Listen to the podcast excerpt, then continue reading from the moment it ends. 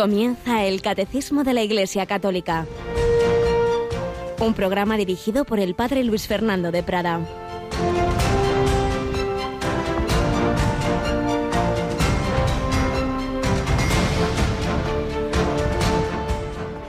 Proclama mi alma la grandeza del Señor. Se alegra mi espíritu en Dios, mi Salvador, porque ha mirado la humildad de su esclava. Desde ahora me felicitarán todas las generaciones. Alabado sean Jesús, María y José. Muy buenos días en este 22 de diciembre. Nos ha tocado el gordo de la lotería. Conocemos a Jesucristo, el Emmanuel, Dios con nosotros. Conocemos a María y con María proclamamos su grandeza, la grandeza del Señor, no la nuestra. Somos pobres, somos pequeños, somos pecadores, pero no ha venido por los justos, sino por los pecadores. Va por la oveja perdida, va por ti y por mí. Y nos alegramos en nuestro Salvador con María proclama, debe proclamar nuestra alma esa grandeza del Señor y alegrarse en el, en el, en el Señor, nuestro Salvador, porque en nuestra pobreza viene a nosotros, porque va a nacer en un pesebre, porque no hace ascos de nuestra miseria, de nuestra pobredumbre, de nuestra pequeñez, todo lo contrario.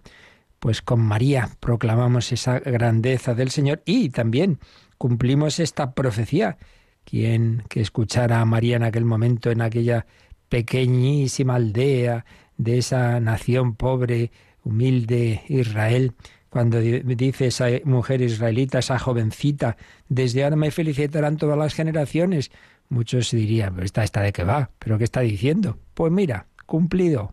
Llevamos ya 20 siglos no hay ninguna mujer tan invocada, tan cantada, tan alabada, tan representada, musicalizada, pintada en esculturas de todo, como la Virgen María y sobre todo invocada, llevada en imágenes, en medallas. Todas las generaciones la llaman bienaventurada y tú y yo también y Radio María extiende esta palabra, este, esta alabanza y este agradecimiento a Dios nuestro Señor, a Dios nuestro Salvador. Bueno, pues estamos ya tocando la Navidad dos días y estas lecturas de estos días nos ponen ahí a María. María no es el centro, pero está en el centro. Ella lleva a Jesús. Ayer oíamos su visitación las palabras de Isabel y hoy la respuesta de María con este Magnificat que la Iglesia todos los días, todos los siglos reza en las vísperas por la tarde en esa oración litúrgica y que nosotros hoy también, en distintos momentos, vamos a a cantar con María este magnífica. Lo haremos de manera especial luego a las 11 de la mañana. Natalia Otero, buenos días. Muy buenos días, padre. Porque ¿qué pasa a las 11 de la mañana, a las 10 en Canarias? Pues hoy se ha dicho bien en la programación, que toca campaña de Adviento. Claro que sí, seremos ese rato de compartir con vosotros, de proclamar con vosotros la grandeza del Señor por las maravillas que hacen tantos corazones a través de Radio María. Así que ir mandando ya, ya, ya esos testimonios al correo testimonios arroba y luego los compartiremos porque tenemos ese, ese dulce deber de agradecer a Dios las maravillas que hace en nosotros. Pues sí, de 11 a 12, una hora menos en Canarias, tenemos esa campaña especial, textos de reflexión, cánticos, llamadas, donativos y especialmente os pedimos hoy esos, esos testimonios y que desde que termine este programa hagamos esa carrera de llamadas de que no se quede nadie sin hacer esa su aportación, ese preparar la cuna al niño Jesús. Y luego tendremos nuestro ángelus, como siempre, a las 12 y un servidor a las 11 de la noche. Despedirá la programación El Hombre de Dios, fijándonos en ese santo San Ignacio de Loyola, que toda esa energía que ponía al servicio del rey temporal y en la conquista de la dama de sus sueños, una vez convertido en Loyola, pues lo hará al servicio de Jesucristo, Rey eterno, y de y de la Virgen María que le visitó en Loyola. Hablaremos esta noche ese, esa preciosa conversión de San Ignacio, donde estamos todavía en ese año ignaciano, porque estamos en el 2021 terminando este año y en 1521, es decir, hace 500 años, el Señor cambió ese corazón. También Íñigo proclamó las grandezas del Señor, pues lo hacemos también nosotros y hoy dedicamos una última reflexión tomada de don Justo López Melús sobre la caridad en, en, la convivencia, en la vida ordinaria, en las familias, en las comunidades religiosas, en las parroquias. Pues sí, para vivir bien la Navidad. Hagámoslo así con mucho detalle, con mucho cuidado, cuidando mucho la caridad.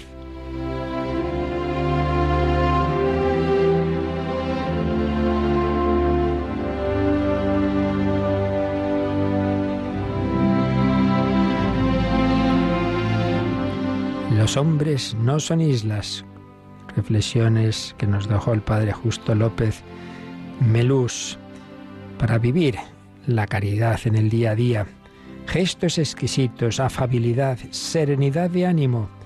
Escribía Pronsato, sueño una comunidad en la que no falten los privilegiados, con tal de que estos privilegiados sean los pequeños, los débiles, los últimos. Sueño con una comunidad en la que no haya tiempo que perder. Quiero decir que haya tiempo que perder para el reposo, la distensión, la desintoxicación, pero no haya tiempo que perder en boberías, chismes, insinuaciones, sospechas, maledicencias, charlatanerías. Donde se ama, no hay nunca tiempo que perder. No hay nada que absorba tanto como el amor. Una comunidad, una familia, una parroquia en la cual ninguno se toma demasiado en serio, pero donde cada uno se sienta tomado en serio por los demás. Sueño una comunidad en la que se sea bruscamente desaprobado, en la que sea bruscamente desaprobado todo intento de hablar mal de una persona ausente y en la que todos se encuentren seguros. Una comunidad en la que la única sospecha válida sea la sospecha de que algún hermano no recibe la parte de amor que le corresponde.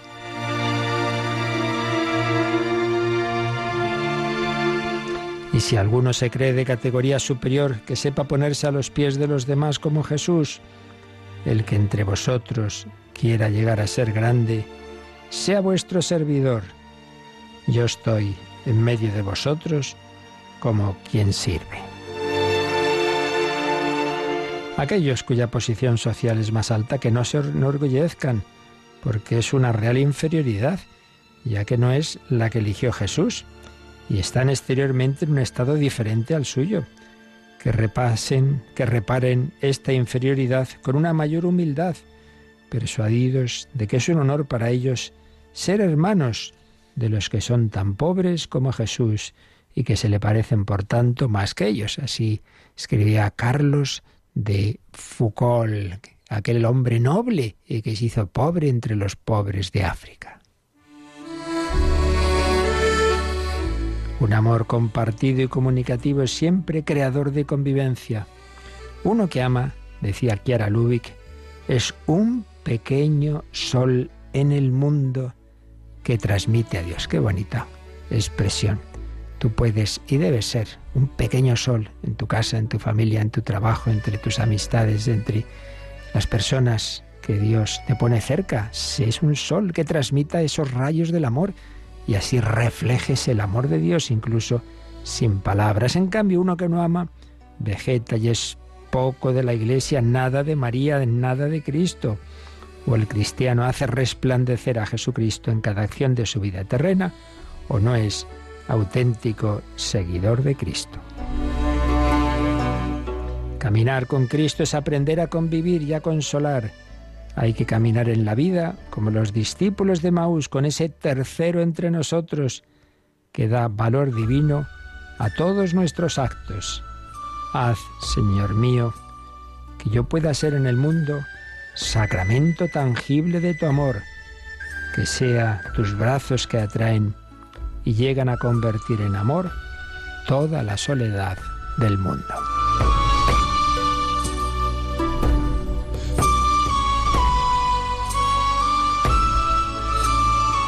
Terminamos con una especie de decálogo de la convivencia basada en la caridad.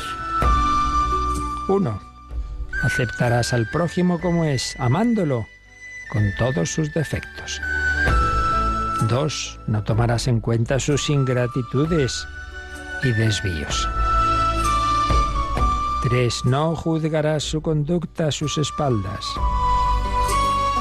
4. Interésate de continuo por todas sus cosas. 5. Alaba sus virtudes o cualidades en su ausencia desinteresadamente.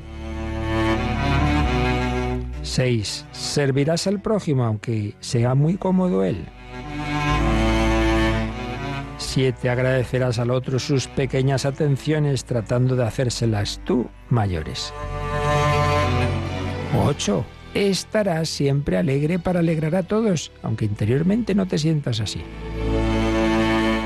9. Te gozarás con los triunfos del otro sin envidiarlos. 10. Pide las cosas, por favor. Y si haces algo mal, pide perdón. Bueno, podemos resumir esta última indicación uniéndolo con los demás en esas tres palabras que tantas veces ha repetido el Papa Francisco, fundamentales para la convivencia. Por favor, gracias y perdón. No te acostumbres a exigir, pide por favor a tu mujer, a tu marido, a, a todos. Por favor, gracias. No te creas que se te debe todo. Siempre hay que dar las gracias, por supuesto, ante todo a Dios, pero también a los hombres. Por favor, gracias y perdón, porque todos nos equivocamos. Todos hacemos cosas mal, no eres tú el único perfecto, no, no, no, no. Por favor, gracias y perdón. Pues así se lo pedimos al Señor para vivir esa paz, esa alegría, ese amor en nuestra vida ordinaria que nos traerá una gran felicidad.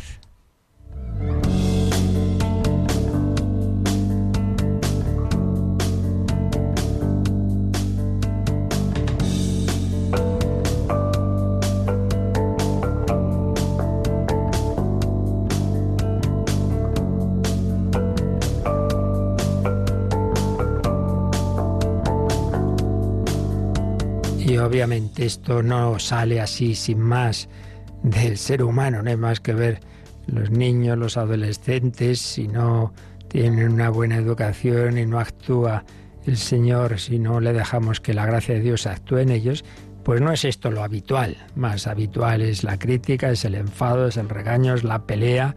Sí, sí, todos tenemos el pecado original. Por eso necesitamos la gracia de Dios, que no solo sane esas consecuencias del pecado, esa tendencia egocéntrica, esa soberbia que siempre se cree uno ahí el centro del mundo, esa ira que te enfadas en cuanto no tienes las cosas como te gustaría. Todo eso, todas esas tendencias que tenemos, esas heridas en nuestra alma, solo la gracia de Dios puede sanarlas en profundidad. Y esa gracia se recibe en la comunicación con la fuente de la gracia, que es el Hijo de Dios hecho hombre, Emmanuel, nuestro Salvador, nuestro Redentor. La salvación no es solo, no es solo llevarnos a la salvación eterna del cielo, que obviamente ese es el objetivo final, sino que empieza ya aquí, empieza ya aquí, estás salvado tanto cuanto estás unido al Salvador. Y nos unimos con Él sobre todo, no solo, pero sobre todo, a través de los sacramentos. Y bueno, estamos viendo como en la liturgia, cuya columna vertebral son los sacramentos, pero luego tiene todos esos otros elementos, pues como todos los aspectos, todos los signos que, que en ella están, pues son eso, signos visibles de lo que no vemos, de lo invisible, de esa gracia de Dios que va transformando nuestros corazones si nos acercamos a toda esa celebración, todas esas eh, celebraciones litúrgicas con el corazón abierto. Y estábamos terminando ya estos fundamentos generales de la liturgia, respondiendo en concreto a la pregunta sobre el dónde, los lugares en que se celebra la liturgia, los templos, los elementos del templo, el altar, el sagrario, la sede, el, el ambón, y ayer veíamos también el baptisterio, esa capillita, ese lugar que debe estar destacado, un lugar apropiado para la celebración del primer sacramento, la puerta de todos los demás, fundamental para esa salvación, para incorporarnos a Jesucristo, el bautismo. Pues no puede ser ahí una pila ahí de cualquier manera chuchurría que la coges, la tiras, que no sé qué, para arriba, para abajo. hombre, no. Eh, al menos en las iglesias pues de cierto tamaño, parroquiales, por supuesto, que es donde se hacen los bautizos, pues que sea un lugar digno donde pueda reunirse la comunidad, celebrar el bautismo, etcétera. También hablábamos de esa pila de agua bendita cuyo significado es renovar nuestro bautismo, las promesas del bautismo. Yo entro en la iglesia y con esa agua le digo al Señor que sí, que sí, que yo quiero vivir para Él, que yo quiero estar consagrado al Padre y al Hijo y al Espíritu Santo, en el nombre del Padre y del Hijo y del Espíritu Santo, y también símbolo de la contrición, del arrepentimiento de mis pecados. Cojo esa agua pues en ese doble sentido, de decir que yo estoy encantado de haber sido bautizado, que quiero vivir como verdadero Hijo de Dios, y que eso implica renunciar al pecado, a Satanás, etcétera el bautismo, la, capilla, el lugar para, para esa celebración, el baptisterio y esa agua bendita. Y hablábamos también de la penitencia. Lo suyo, el ideal, en condiciones ordinarias, es que la penitencia, puesto que es un sacramento, se reciba también en el templo y en la sede propia, sede propia eh, para este sacramento. Siempre, según el código, siempre debe haber ese lugar que llamamos confesionario, que, tenga, para quien lo desea hacerlo así, esas rejillas, para quien prefiera ese, ese anonimato, poder expresar su arrepentimiento a través de ese, pero también se pueden tener otro tipo de sedes eh, que en ese caso sí que puedan verse, dialogar penitente y sacerdote. Eso pues digamos, siempre que haya posibilidad, también física, dependiendo del tamaño de, la iglesia, etcétera, pero, pero el ideal sería que hubiera las dos formas, los, las dos sedes. Y en principio, ya digo, la norma general es dentro de la Iglesia, pero dice el código, salvo por causa justa, es decir, si causa justa puede haber muchas, por las que una persona ve un sacerdote por la calle o estamos en una peregrinación, estamos pues evidentemente donde sea, más importante es confesar y no dejarlo pasar, aunque no estés en el sitio perfecto. Pero aquí estamos hablando obviamente pues dentro de los lugares litúrgicos, pues lo suyo es en la iglesia y dentro de la iglesia esa sede penitencial. Bueno, pues es lo que veíamos ayer, pero el número 1185, donde se hablaba de este baptisterio y de esa sede penitencial, tiene un tercer párrafo que simplemente leímos, pero no, nos dio tiempo apenas a comentar. Así que, Natalia, vamos a leer el tercer párrafo del 1185. El templo también debe ser un espacio que invite al recogimiento y a la oración silenciosa que prolonga e interioriza la, la gran plegaria de la Eucaristía. es algo que hemos ido viendo en los días anteriores, pero que aquí, al acabar estos números de, relativos al templo, pues nos vuelve a recordar el catecismo, algo muy importante, muy importante.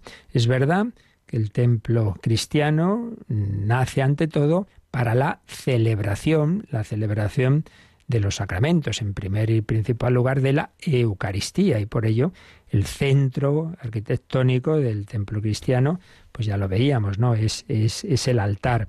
Luego ya con el tiempo se le dio también mucha importancia al sagrario, porque antes, en el primer milenio, la reserva eucarística se hacía, como vimos, en, el, en, la, en la sacristía. Pero el hecho de que el templo nazca ante todo para esas celebraciones litúrgicas eh, y por tanto con la importancia del altar, y celebraciones que de suyo son comunitarias, aunque eh, cabe pues un día pues pues el sacerdote está solo pues a veces ocurre y ya está pues él tiene todo el derecho del mundo a celebrar solo. Pero de suyo es una celebración pues eso con el, con el pueblo de Dios y por eso tiene su diálogo la participación del pueblo etcétera etcétera. Pero a lo que vamos ahora que más allá de esas celebraciones de los sacramentos de la Eucaristía de los bautizos, de, una boda, de una celebración penitencial, etcétera. Pero más allá de eso, el templo es lugar también de oración silenciosa. Entras en la iglesia, en ese momento no hay misa, en ese momento no hay ninguna celebración. Entonces, ¿qué es un museo para ver imágenes? No, de ninguna manera. Eh, sino que ahí, es lugar de oración silenciosa. Siempre, siempre porque el templo está consagrado al Señor, porque Dios se comunica especialmente ahí, pero mucho más el templo católico, eh, desde sobre todo desde el momento en que el Espíritu Santo va inspirando que el sagrario no esté, como al principio, pues más escondido en la sacristía, eh, sino que lo tengamos ahí en un lugar muy importante, hombre, pues entonces Jesucristo no es una cosa que está ahí, no, es una persona viva, esto es muy importante. El que está ahí es el del cielo. Dios y hombre verdadero. Y no está como, repito, como una, una estatua, no es una imagen, no, Señor, es una persona viva. Es la segunda persona, la Santísima Dios verdadero, y por eso lo suyo es la genuflexión. Y al llegar a la iglesia, muchas veces llega uno, se sienta, hombre, momento de adoración de, arrodillarte, de, hacer la genuflexión y los primeros momentos de oración, pues hombre, es conveniente, si uno puede, ya se entiende, físicamente, arrodillarse, pues tomando conciencia ya que no estoy aquí con el colega, eh, cualquiera, que estoy con, con nuestro Señor, Dios y hombre verdadero. Entonces esa reverencia está, pero también es nuestro hermano, nuestro amigo, no seamos siervos, os llamo amigos. Una vez más, como en toda la, fe cristiana y en toda la espiritualidad, pues es cuestión de equilibrio. Personas que quizá acentúen tanto la, el sentido de que es Dios nuestro Señor, que, le tienen miedo a Dios. Esto ha llegado a los extremos de tipo ya incluso herético, como en el jansenismo, herejía que se extendió sobre todo en, Francia, que era tal, tal miedo a Dios y hay tal pureza la que hace falta para acercarse que nadie, nadie se atreve a comulgar.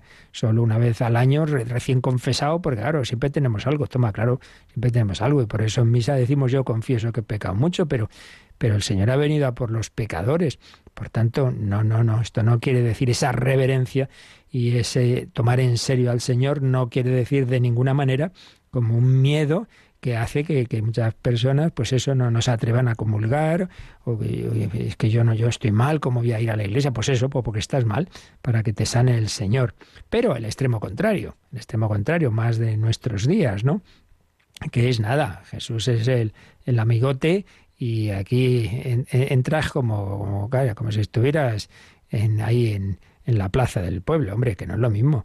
Entonces es eh, ese, ese conjugar la adoración, la reverencia, el respeto, la limpieza de alma que tenemos que buscar siempre.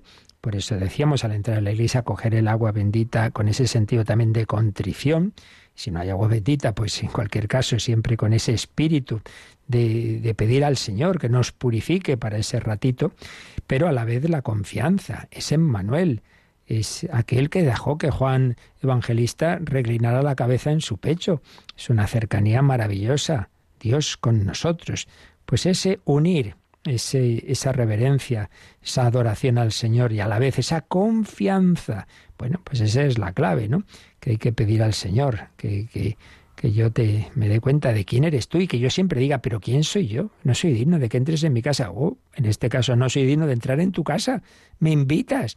Aquí no hay que pedir audiencia. A la gente importante hay que pedirle audiencia para poderla ver. Al Señor nada. Tú entras, ahí está esperándote. Mira la lamparita encendida. Siempre está esperándote.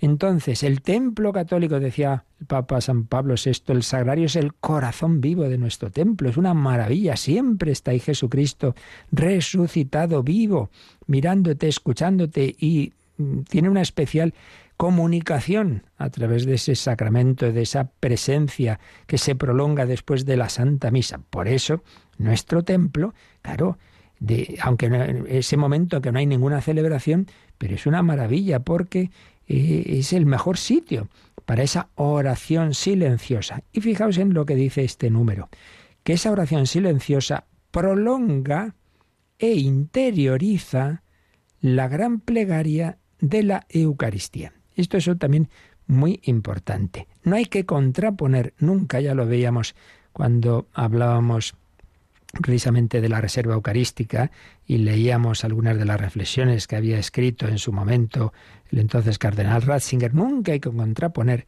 la adoración de la Eucaristía con la celebración del sacrificio de la misa. Al revés, si es que precisamente viene a ser la prolongación de esa adoración que hacemos en la misa, porque Claro, el Señor se hace presente en ese momento de la consagración, en ese momento lo suyo es precisamente esa adoración, ese estar de rodillas, en cualquier caso, con esa fe, y al ir a comulgar, también debemos o hacer una, una genuflexión o una inclinación profunda, en cualquier caso una reverencia, y cuando el sacerdote dice el cuerpo de Cristo, tú dices amén.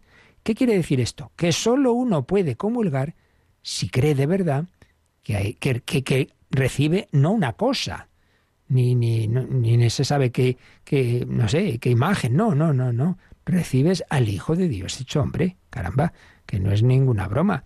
Y por tanto, con espíritu de fe y de adoración. Pues bien, esa adoración que hacemos en la Santa Misa, que hacemos en la consagración, que hacemos cuando el sacerdote nos muestra este es el Cordero de Dios, que hacemos al ir a comulgar el cuerpo de Cristo, esa adoración que se hace dentro de la misa, se prolonga después, a veces de manera solemne, cuando hacemos la exposición del Santísimo, cuando se pone en un ostensorio, en una custodia o exposición menor en el copón, pero una manera de destacar y de agradecer que el Señor no solamente se hace presente en la misa para darse en comunión, sino que esa presencia se prolonga después en, en esas especies que han sido consagradas, no solo para poderlas llevar en comunión a los que no han podido estar en la misa, sino precisamente por eso, para tener una cercanía con nosotros día a día, hora a hora, y que tú puedas tener esa oración de una manera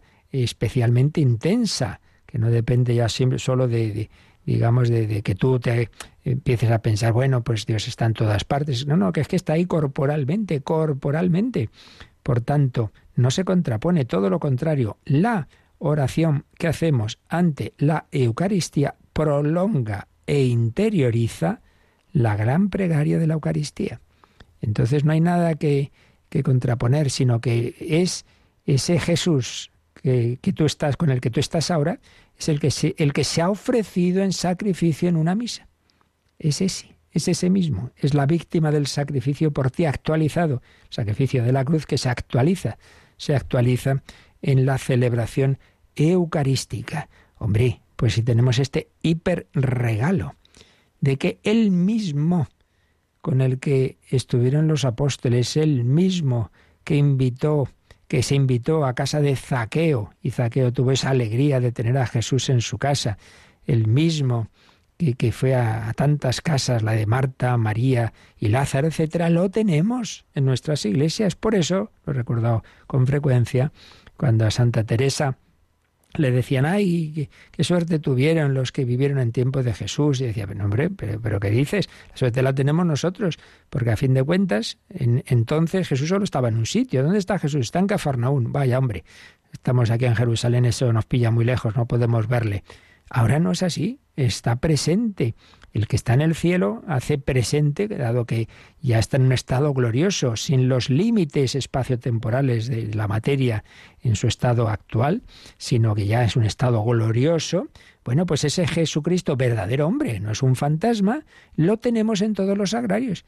Era una de las motivaciones que tenía Santa Teresa para fundar conventos, le daba mucha alegría. Ya hay otro palomarcico, ya hay otro sitio donde está Jesús presente en el sagrario. Y no nos quejemos de que no lo podemos tener cerca. Vaya, si lo tenemos más cerca que sus contemporáneos, aquí, en cada, en cada sagrario. Por tanto, agradezcamos esa presencia y, hombre, que se note que nos lo creemos. Entonces, sí, sí, Jesús está ahí, nunca vas a verle, no sé, un poco raro, ¿no?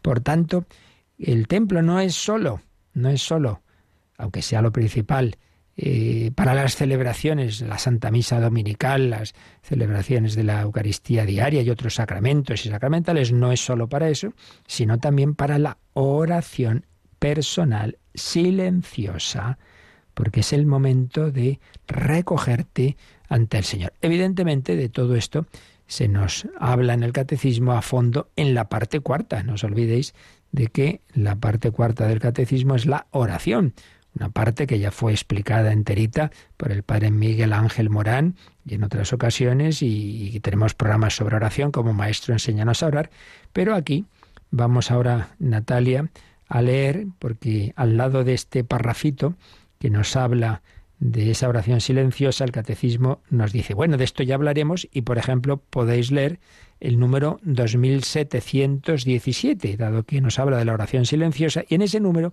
se nos habla de eso, del silencio en la oración. Vamos a leerlo nosotros, 2717. La oración contemplativa es silencio, este símbolo del mundo venidero o amor silencioso. Las palabras en la oración contemplativa no son discursos, sino ramillas que alimentan el fuego del amor en este silencio insoportable para el hombre exterior, el Padre nos da a conocer a su Verbo encarnado sufriente, muerto y resucitado, y el Espíritu filial nos hace partícipes de la oración de Jesús. Bueno, verdaderamente el catecismo es que es una auténtica joya. Cuando leemos tantas cosas, tantos libritos, mejores o peores, y no hemos leído catecismo, le dice, pero hombre, por Dios, que esta obra es una síntesis de siglos, bueno, por supuesto, de la Biblia, del magisterio, de, de, los santos, de la historia de la Iglesia, y encima esta cuarta parte, el principal redactor de la misma es este sacerdote libanés que hemos citado varias veces, Jean Corbon, que era un auténtico sabio, y, bueno, pues recogió aquí pues tantas expresiones y tanta sabiduría de tantos santos, concretamente en este número que nos ha salido Natalia, aparecen frases de San Isaac de Ninive y de San Juan de la Cruz. Sí, oración contemplativa que tiene de base ese silencio, pero que no es el silencio el, silencio vacío de nuestro mundo, falta de, sonido, ruido. No, no, no, no, no. Es amor silencioso, es hacer silencio para escuchar la voz del amado. Y que ahí lo importante no es grandes discursos, sino esa, ese, esa, una llamita que se va alimentando con ramillas, nos ha dicho este, este número, que alimenta en el fuego del amor, una palabra un sencillita, o simplemente quedarte ahí ante el Señor es como ese ejemplo que hemos puesto alguna vez. Uno va a la playa y se pone ahí al sol y aunque se distraiga o se duerma, da igual, no te preocupes, que estás a poner moreno igual, dormido o despierto. El sol actúa. Bueno, tú estás ante el Señor, pones tu corazón ahí, haces lo que puedes, aunque te distraigas. Ya se entiende que, que hay que intentar, pues eso, recogerse ante el Señor, pero nuestra cabeza es como es. Bueno, Dios actúa. Y bueno, pues dices una palabrita, lees un texto del Evangelio, estás ahí con el Señor. Eso, dice este número, ese silencio es insoportable para el hombre exterior, el que no está a gusto dentro de sí mismo porque su, no, está en Dios y entonces no tiene paz y la conciencia le remuerde. Entonces no, no, no, no aguanta el silencio y necesita siempre ruido, ruido, ruido. Y la tele y los cascos, internet y no sé qué y no sé cuántos. Y no, hombre, en silencio. Y ahí el Padre nos da a conocer a su verbo encarnado sufriente, muerto y resucitado. Y el Espíritu filial nos hace partícipes de la oración de Jesús. Tú, ay, pero ¿cómo se hace esto? Bueno, tú, nadando se aprende a nadar, ¿no? Orando se aprende a orar. Tú ponte todos los días un ratito, todos los días ante el Señor, Pide si quieres consejo a un sacerdote algún librito que te ayude para empezar. Santa Teresa se pasó años que necesitaba siempre un libro para empezar la oración, luego ya no le hizo ninguna falta, pero al principio pues sí, y por supuesto siempre la Biblia, las lecturas de, la misa siempre pueden ayudar. De esto hay un montón de libros y de aplicaciones en el móvil, en eso también nos puede ayudar, como todo, para bien y para mal, se puede usar para mal y distraernos, pero también para bien. Pues nada, se lo pedimos al Señor que agradezcamos esa su presencia y que en nuestros templos y que nos lleve a, ese recogimiento, a esa oración silenciosa, a ese vivir verdaderamente como hijos en el Hijo. El Señor quiere meternos en su familia y que ahí pues simplemente rezar despacito el Padre nuestro, pensando en las palabras, el alma de Cristo, cualquier oración despacito ahí ante el Señor, decir, Abba Padre, papá, papaito.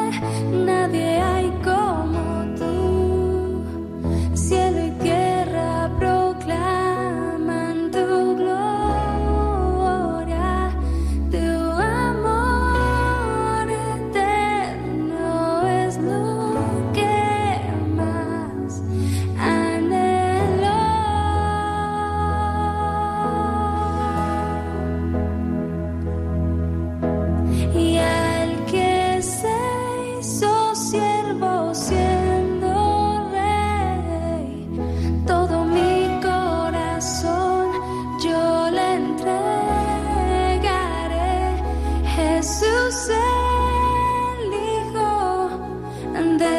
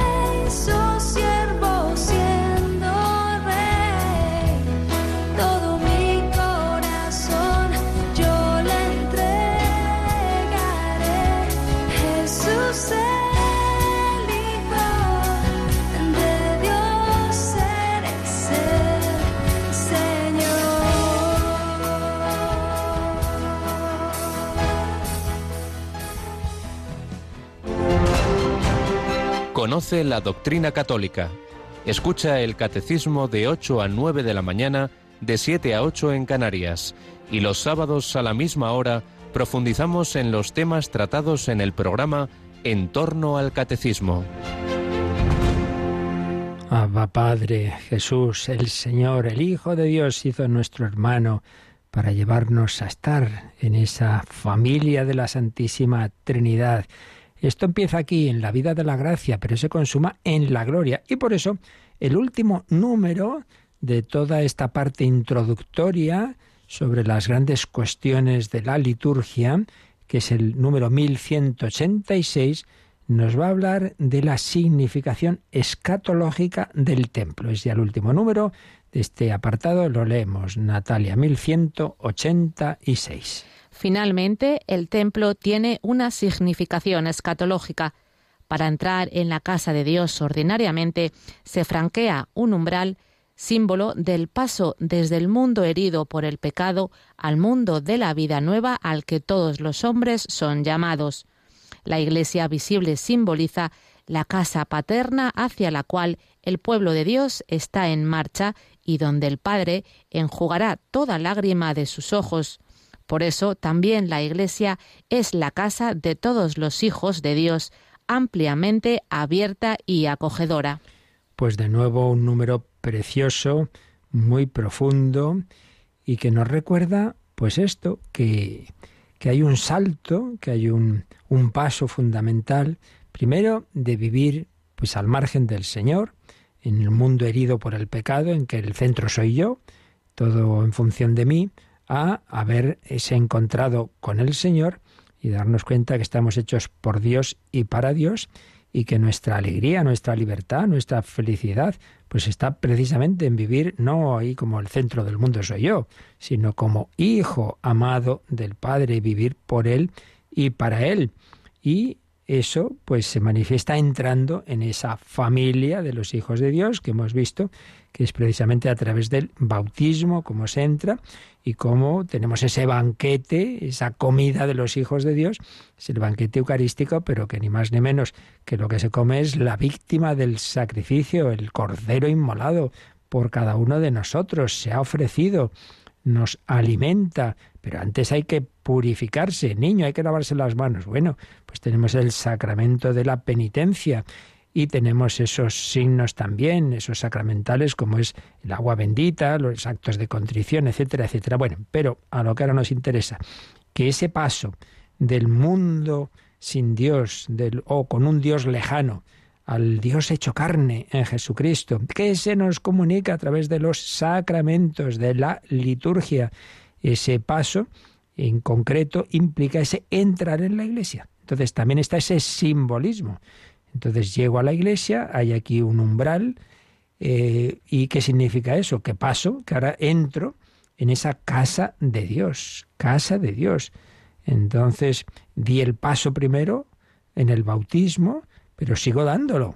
Cada vez que me acerco, que entro en casa, es pasar desde el mundo herido por el pecado al mundo de la vida nueva, la vida nueva, la vida de la gracia, la vida en Cristo, la vida en el Espíritu Santo. Y esa iglesia visible en la que entro simboliza la casa paterna.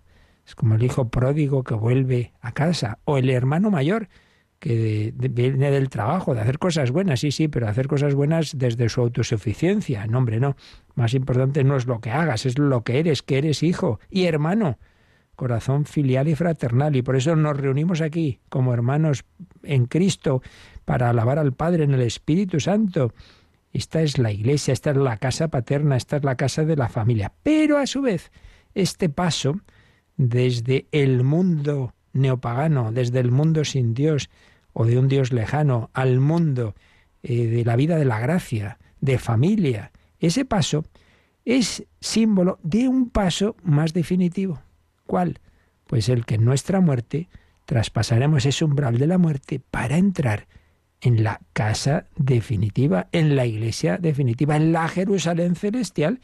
De esto hemos ido hablando en toda esta parte de la liturgia, pues como a fin de cuentas, claro, la liturgia fundamentalmente es la liturgia celestial.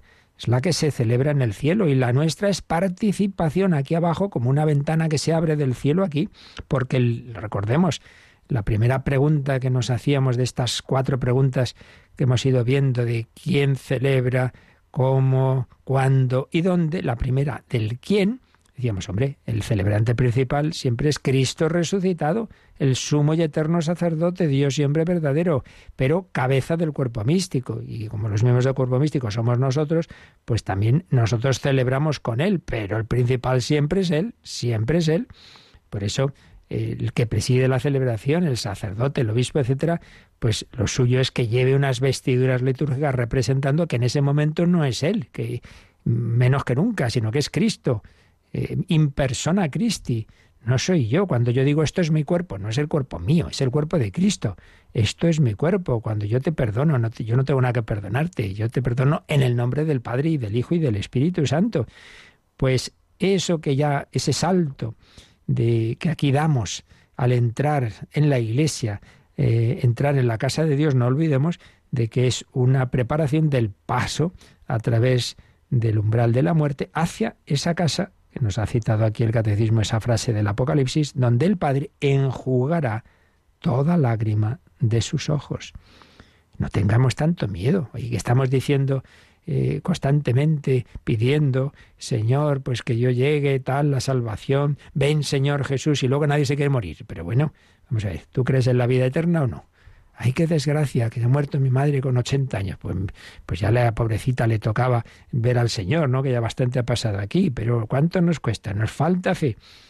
Y nos falta fe en esa vida eterna, esa vida eterna, ese estar eh, en, esa, en ese banquete permanente. Oh, es que será muy aburrido. Sí, muy aburrido. Tú no sabes lo que estás diciendo, hombre. Si Dios es la fuente de toda belleza, alegría, amor, es un baile perpetuo, hombre. Es, ahí te lo vas a pasar muy bien. Nunca se aburre uno, porque Dios siempre, siempre es nuevo. Es, es siempre la fuente de, de todo gozo, de toda alegría y felicidad. Bueno, Natalia, este número 1186 nos sugiere que repasemos algo que tiene que ver con esto de la escatología, el 1130. Así que vamos a ser buenos y hacer caso y leemos ese 1130 que nos decía que una de las características de los sacramentos es que son sacramentos de la vida eterna. A ver, repasemos. La Iglesia celebra el misterio de su Señor hasta que Él venga y Dios sea todo en todos. Desde la era apostólica, la liturgia es atraída hacia su término por el gemido del Espíritu en la Iglesia, Maranatá. La liturgia participa así en el deseo de Jesús. Con ansia he deseado comer esta Pascua con vosotros, hasta que halle su cumplimiento en el reino de Dios. En los sacramentos de Cristo, la Iglesia recibe ya las arras de su herencia, participa ya en la vida eterna, aunque aguardando la feliz esperanza y la manifestación de la gloria del gran Dios y Salvador nuestro Jesucristo. El Espíritu y la esposa dicen, ven, ven Señor Jesús. Y luego este número añadía una cita de Santo Tomás de Aquino en que resumía las dimensiones del signo sacramental y uno de ellos pues es esa dimensión escatológica, anticipa, anticipa, preanuncia la gloria venidera. Pues bien, esto es muy importante. Es que yo no sé si somos conscientes, pero en efecto, constantemente en la liturgia estamos haciendo alusión a esa vida eterna y cuando termina la consagración, pues ya sabéis, una de las posibles respuestas es ese ven Señor Jesús. Oye, pues estamos pidiendo que, que vuelva el Señor, que termine esta historia. Y luego en nuestro caso particular, con nuestra muerte. Y se nos ha recordado esas palabras de Jesús en la última cena. Con ansia he deseado comer esta Pascua con vosotros hasta que haya ese cumplimiento en el reino de Dios. Era la última cena ya la siguiente cena del Señor con los apóstoles, aparte, es verdad, de esas apariciones que hizo resucitado, pero la cena definitiva es esa cena en la vida eterna.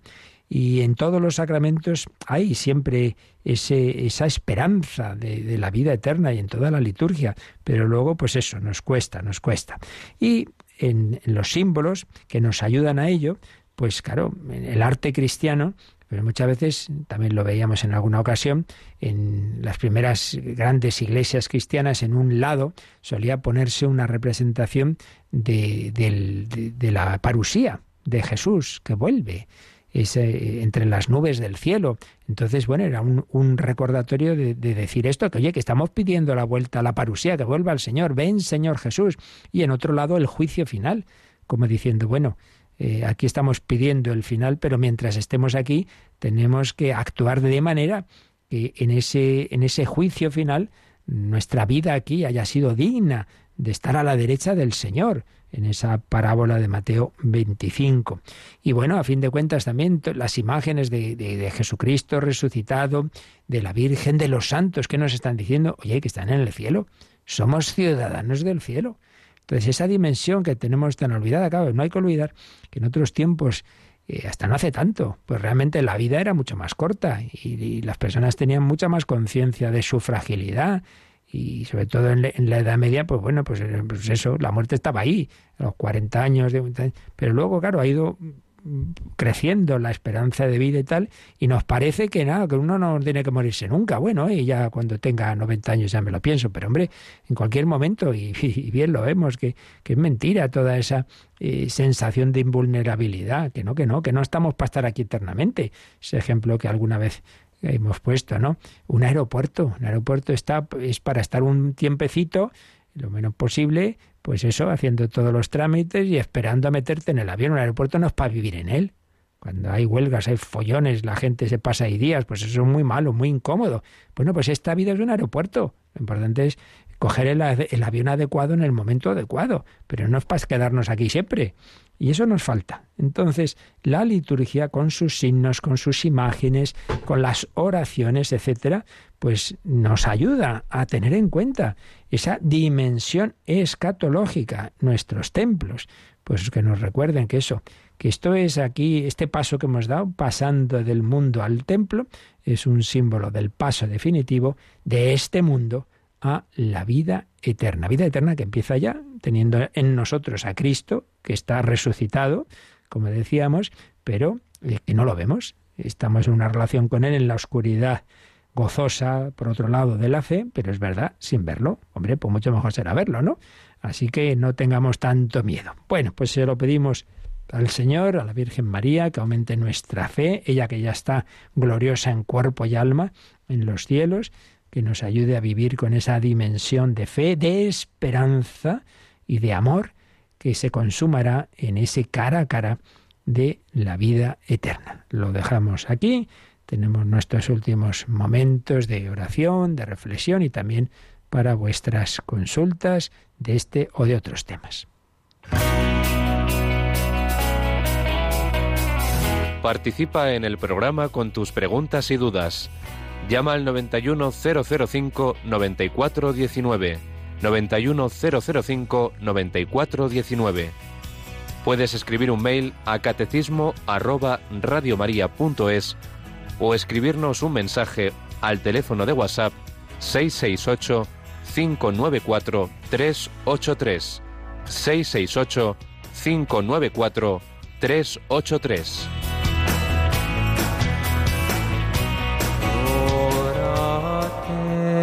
celire super, et nubes pluant justum.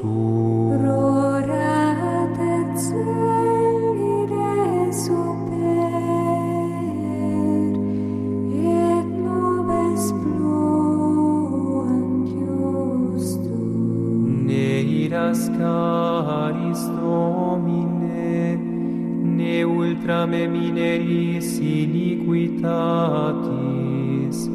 ex et civitas sancti facta est deserta, Sion deserta facta est, Jerusalem desolata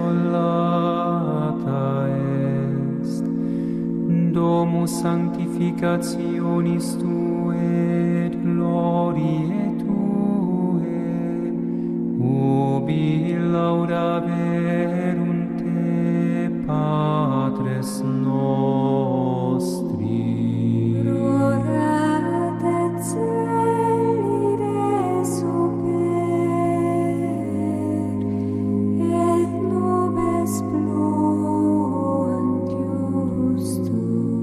Se abra los cielos, que descienda el justo, que se abra la tierra, cántico tradicional de Adviento.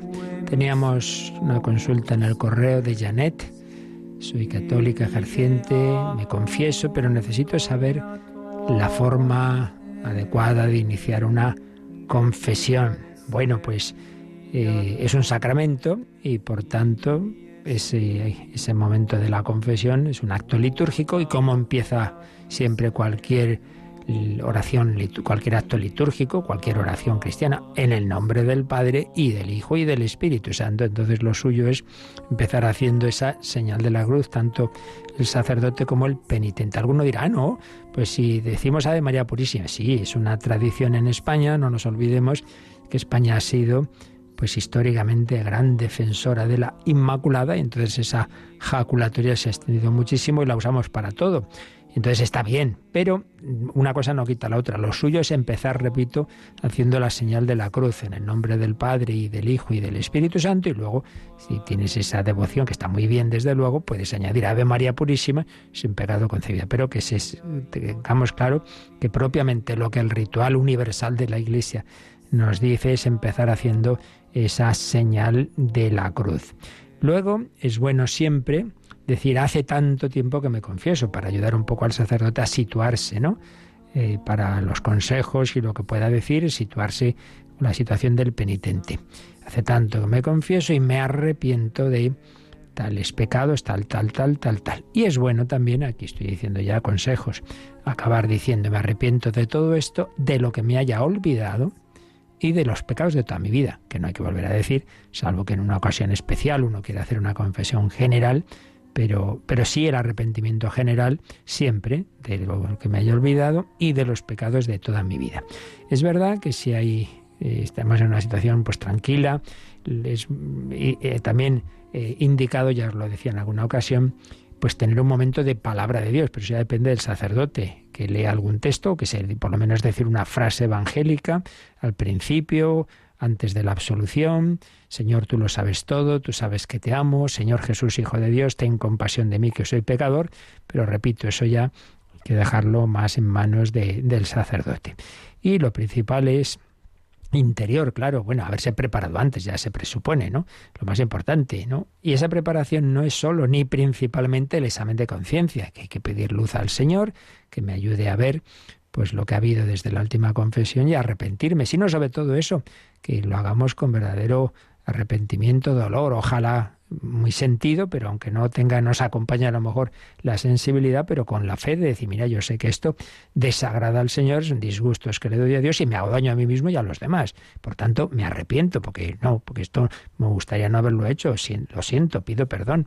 Entonces, esa preparación y ese llevar esa actitud en, en el corazón. Pero todo ello mm, nos lleva al momento principal. El momento principal es la absolución. Entonces, hay ese acto de fe acto de fe. Igual que cuando yo veo el pan al ir a comulgar, sé que no es pan, es el cuerpo de Cristo, bueno, pues yo no me quedo en que el sacerdote sea más simpático o menos, me haya dicho un consejo mejor o peor. Lo importante es que ahora yo oigo esas palabras y yo sé que es el Señor el que me perdona. Yo te absuelvo de tus pecados en el nombre del Padre y del Hijo y del Espíritu Santo. Al oír eso, hacer la señal de la cruz. Recibir ese, esa absolución, como cuando recibimos la bendición, hacemos la señal de la cruz, pues también ahí el recibir ese perdón. Yo te absolvo de tus pecados en el nombre del Padre y del Hijo y del Espíritu Santo. Y luego puede haber varias posibles fórmulas de despedida. La más sencilla es dad gracias al Señor porque es bueno y tú respondes porque es eterna su misericordia. Dad gracias al Señor porque es bueno, porque es eterna su misericordia. El Señor ha perdonado tus pecados, vete en paz. Realmente es una preciosidad de, sacramento. No voy a encontrarme con mi debilidad y mi pecado, sino con el amor misericordioso del Señor desde mi debilidad y mi pecado. Pues eso, que lo practiquemos y sobre todo en este tiempo es la mejor preparación del pesebre de nuestro corazón para recibir en él a Jesucristo. Damos gracias a Natalia Otero, que nos acompaña en estos días del catecismo, y a todos vosotros. Y ya sabéis, desde ahora mismito seguimos esa carrera de fondo, esa carrera de amor, esa carrera para hacer posible que Radio María no solo siga adelante, sino que se extienda por toda España en esa campaña en la que ahora en estas dos horas hasta las once, que tendremos un programa especial, os pedimos esos testimonios que podéis enviar al correo testimonios o al WhatsApp 668-594-383, al WhatsApp breves de texto o de voz, pero si es de voz no más de medio minuto, y esas llamadas, esos donativos, aunque sean muy pequeñitos, pero que nadie quede sin hacer su aportación para que podamos seguir adelante en ese 91 822 8010 o en la web radiomaria.es. Bueno, pues pedimos al Señor su bendición para que nos toque el gordo, el gordo de la lotería, que es que abramos nuestro corazón al amor de Dios. La bendición de Dios Todopoderoso, Padre, Hijo y Espíritu Santo, descienda sobre vosotros. Alabado sea Jesucristo.